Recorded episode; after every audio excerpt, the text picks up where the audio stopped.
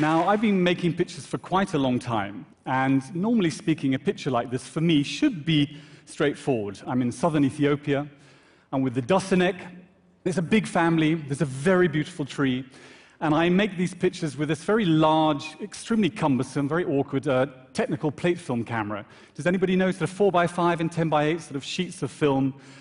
And uh, you're setting it up, putting it on the tripod. I've got the family, I've spent the better part of a day talking with them. They sort of understand what I'm on about. They think I'm a bit crazy, but that's another story. And um, what's most important for me is the beauty and the aesthetic, and that's based on the light. So the light setting on my left hand side and it's a balance. It's a balance in the communication with the Daasanach, the family of 30, all ages. There's babies and there's grandparents and getting them in the tree and waiting for the light to set. And it's going, it's going, going. I've got one sheet of film left, yeah? And I think, I'm okay, I'm in control, I'm in control. I'm setting it up, and I'm setting up, and the light's just about to go. And I want it to be golden. I want it to be beautiful. I want it to be hanging on the horizon so it lights these people all the potential glory that they could be presented. And it's about to go, and it's about to go, and it's about to go. And I put my sheet in the camera, all, it's all focused, and all of a sudden there's a massive whack I'm looking around, and in the top corner of the tree, one of the girls slaps the girl next to her. And the girl next to her pulls her hair, and all hell breaks loose. And I'm standing going, But the light, the light, wait, I need the light. Stay still, stay still. And they start screaming, and then one of the men turns around and starts screaming, and shouting. And what happens, the whole tree collapses, not the tree, but the people in the tree. They're all running around screaming, and they run back off into the village in, in this sort of cloud of smoke. And I'm left there, standing behind my tripod, I've got my sheet in, and the light's gone, and the picture, I can't make the picture. Where have they all gone? I had no idea. It took me a week. It took me a week to make the picture which you see here today. And I'll tell you why. Yeah? Very, very, very simple. Yeah? I spent a week going around the village and I went to every single, hello, Jimmy, Jimmy, the tree can you explain, who's your story, what's your story, who are you? And it all turned out to be about a boyfriend, for crying out loud. I mean, I have teenage kids. I should know. It was about a boyfriend. The girl on the top, she'd kissed the wrong boy, and they started having a fight. But there was a very, very beautiful lesson for me in that. If I was going to photograph these people in the dignified, respectful way that I had intended and put them on a pedestal, I had to understand them. It wasn't just about turning up. It wasn't just about shaking a hand. It wasn't about just saying, I'm Jimmy, I'm a photographer. I had to get to know every single one of them, right down to whose boyfriend is who and who's allowed to kiss who. So in the end, a week later, and I was absolutely exhausted, I mean, on my knees going, please get back up in that tree. It's a picture I need to make. They all came back. I put them all back up in the tree. I made sure the girls were in the right position, and the ones that sat one was on, they did look at each other in a bit. If you look at it later, they're sort of staring at each other very angrily and I've got the tree and everything. And then the last minute ago, the goat, the goat, I need, I need something for the eye to look at. I need a white goat in the middle. So I swapped all the goats around, I put the goat in them. But even then I got it wrong, because if you can see on the left-hand side, another little boy storms off because I didn't choose his goat. So, you know, the moral being I have to learn to speak goat as well as Daasanach. Yeah. But anyway, the effort that goes into that picture and the story that I've just related to you, as you can imagine, there are hundreds of other bizarre, eccentric stories of hundreds of other people around the world. And this was about four years ago, and I set off on a journey. To be honest, a very indulgent journey. I'm a real romantic. I'm an idealist, um, perhaps in some ways naive. But I truly believe that there are people on the planet that are beautiful. It's very, very simple. It's not rocket science. Um, I wanted to put these people on a pedestal. I wanted to put them on a pedestal like they'd never been seen before. So I chose about 35 different groups, uh, tribes, indigenous cultures, and they were chosen purely because of their aesthetic, and I'll talk more about that later. I'm not an anthropologist, I have no technical study with this subject, but I do have a very, very, very deep passion. And I believe that I had to choose the most beautiful people on the planet and the most beautiful environment that they lived in and put the two together and present them to you. About a year ago, I published the first uh, pictures. And something extraordinarily uh, exciting happened. The whole world came running. And it was a bizarre experience because everybody from everywhere, who are they? What are they? How many are there? Where did you find them? Are they real? You faked it. Tell me, tell me, tell me, tell me. And millions of questions for which, to be honest, I don't have the answers. I really didn't have the answers. And I could sort of understand, okay, they're beautiful pictures. That was my intention. But the questions that I was being fired at, I could not answer them until it was quite, quite amusing about a year ago. somebody said, You've been invited to do a TED talk. And I said, TED? TED? What? Who's Ted? I haven't met Ted before. He said, No, a TED talk. And I said, Yeah, but who's Ted? Do, do I have to talk to him or do we sit with each other on the stage? And, um, and then, no, no, the TED group, you must know about it. And I said, I've been in a, I've been in a teepee and in a yurt for the last five years. How do I know who TED is? You know, introduce me to him. But anyway, to cut a long story short, so we have to do a TED talk. Research, oh, exciting, that's great. And then eventually you're going to go to TED Global, even more exciting. But what you need to do, you need to teach the people lessons, lessons that you've learned on your travels around the world with these tribes. I thought, lessons, okay, well, what did I learn? Yeah, good question. Three. You need three lessons, and they need to be terribly profound. and, and I thought, three lessons, okay, well, I'm going to think, and I'm going to think about it, and uh, uh, so I thought long and hard, and I stood here two days ago, and I had my test run, I had my cards, and I had my clicker in my hand, and the pictures were on the screen. And I had my three lessons, and I started presenting them. And I had this very odd out of body experience. I sort of looked at myself standing there going, oh, Jimmy, this is complete loads of codswallop. All these people sitting here, they've had more of these talks, they've heard more lessons in their life. Who are you to tell them what you've learned? Who are you to guide them? Who are you to show them what is right, what is wrong, what these people have to say? And I had a little bit of a sort of, it was very private, a little bit of a meltdown. I sort of went back and I, a little bit like the sort of, you know, the boy walking away from the tree with his goat, you know, very sort of disgruntled, and I go, that didn't work. It didn't work. It wasn't what I wanted to communicate. And I sort of thought long and hard about it, and I thought, well, the only thing I can communicate is very, very basic. You have to turn it all the way around. Um, there's only one person I know here, and that's me. Uh, I'm still getting to know myself, and it's a lifelong journey, and I probably won't all have all the answers, but I did learn some extraordinary things on this journey. So, what I'm going to do is share with you my lessons. It's a very, uh, as I explained at the beginning, very indulgent, very personal, how and why I made these pictures. And I leave it to you as the audience to interpret what these lessons have meant to me, what they could perhaps mean to you. I traveled enormously as a child, uh, very nomadic. It was actually very exciting, all around the world. And I sort of had this feeling that I was sort of pushed off at, in, at great speed, become somebody, become that individual, Jimmy, go off into the planet. So I ran. I ran, and my wife sometimes accused me, Jimmy, you look a bit like Forrest Gump. No, no, it's all about something, trust me. So I kept running and I kept running, and I sort of got somewhere, and I sort of stood there and I looked around me, and I thought, well, where, where, where do I belong? Where do I fit? Um, what, what am I? Where am I from? I had no idea. So I hope there aren't too many psychologists in this audience. Perhaps part of this journey is about me trying to find out where I belonged. So whilst going, and don't worry, I didn't sort of, when I arrived at these tribes, I didn't paint myself yellow and sort of run around with spears and loincloths. Um, but what I did find were people that belonged themselves, and they inspired me, some extraordinary people. And I'd like to introduce you to some heroes of mine. They're the Huli.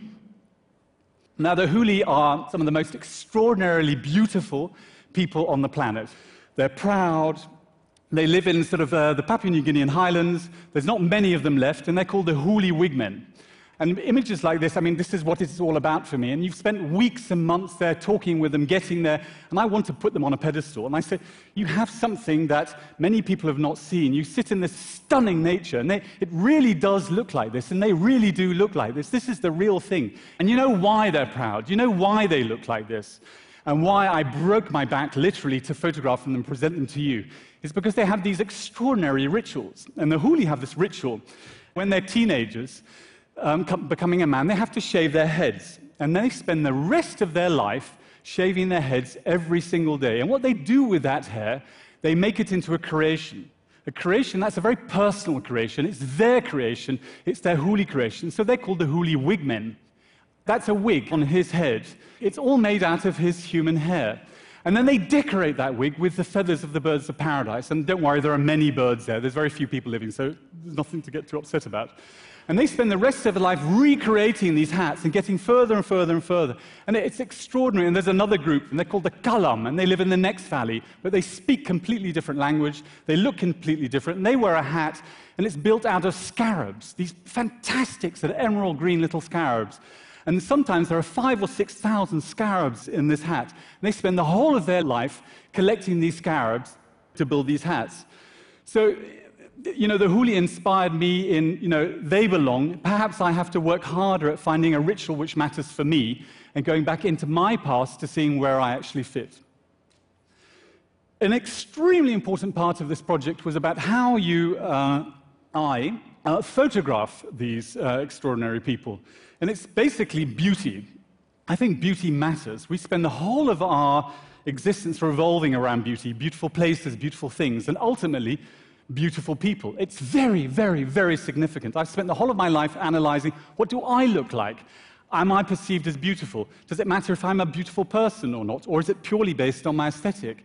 And then when I went off, I sort of came to sort of a very narrow conclusion. You know, do I have to go around the world photographing, you know, excuse me, women between the age of 25 and 30? Is that what beauty is going to be? Is everything before and after that utterly irrelevant?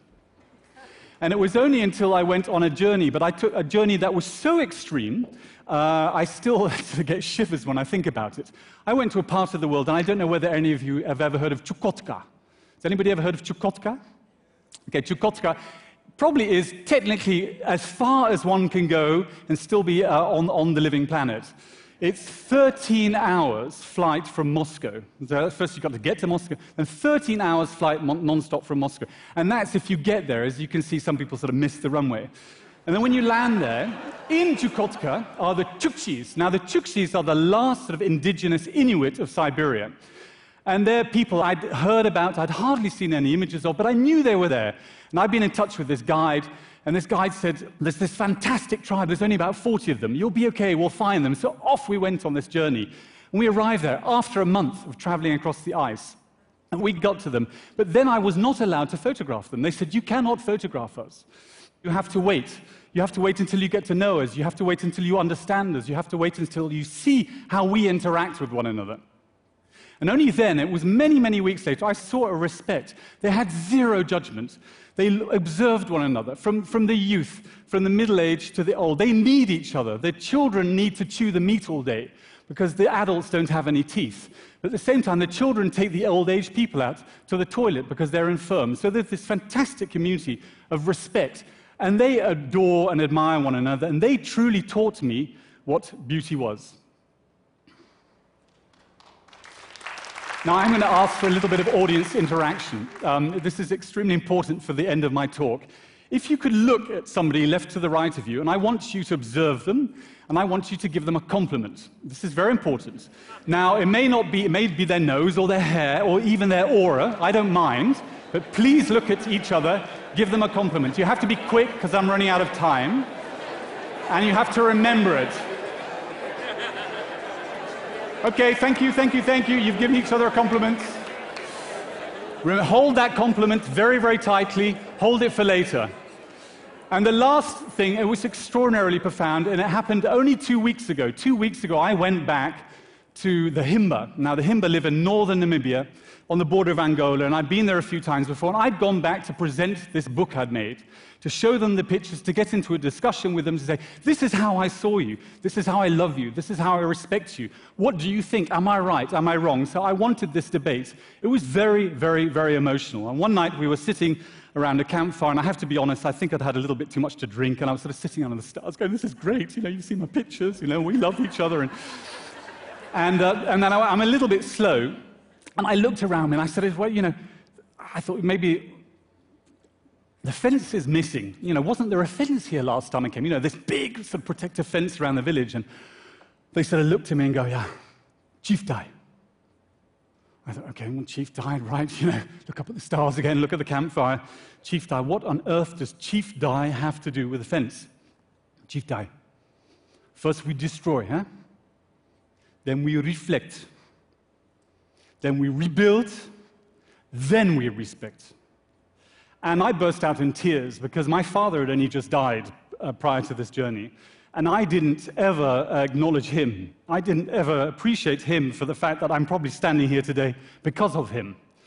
Uh, these people taught me that we are only who we are because of our parents and our grandparents and our forefathers going on and on and on before that. And I, no matter how romantic or how idealistic I am on this journey, I did not know that until two weeks ago. I did not know that until two weeks ago.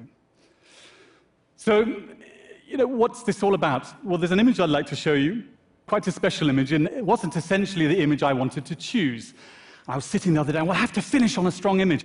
And somebody works with me said, You have to show them the picture of the Nenet. The Nenet. I said, Yeah, but that's not my favorite picture. She went, No, no, no, no, no, no, no. It's an amazing picture. You're in his eyes. I said, What do you mean I'm in his eyes? It's a picture of the Nenet. He said, No, look, look closely. You're in his eyes. When you look closely at this picture, there is a reflection of me in his eyes. So I think perhaps uh, he has my soul. I'm in his soul. And whilst these pictures look at you, I ask you to look at them. You may not be reflected in his eyes, uh, but there is something extraordinarily important about these people. I don't ultimately have the answers, as I've just shared with you, but you must do. There must be something there. So if you can briefly reflect on what I was discussing about, uh, about uh, beauty and about belonging and about our, our ancestors and our roots, and I need you all to stand for me, please. Now, you have no excuse. It's almost lunchtime, and this is not a standing ovation, so don't worry, I'm not fishing for compliments. Uh, but you were given a compliment a few minutes ago. Now, I want you to stand tall, yeah? I want you to breathe in. This is what I say. I'm not going to get on my knees for two weeks. I'm not going to ask you to carry a goat, and I know you don't have any camels. Yeah? Photography is extraordinarily powerful. It's this sort of, you know, this language which we now all understand. We truly do all understand it. And we have this global digital fireplace, don't we? But I want to share you with the world because you are also a tribe. You are the TED tribe, yeah? But you have to remember that compliment, yeah? You have to stand tall, yeah? Breathe in through your nose, and I'm going to photograph you, okay? But I need to do a panoramic shot, so it's going to take a minute, so you have to concentrate, okay? Breathe in, stand tall, no laughing, shh, breathe through your nose. I'm going to photograph.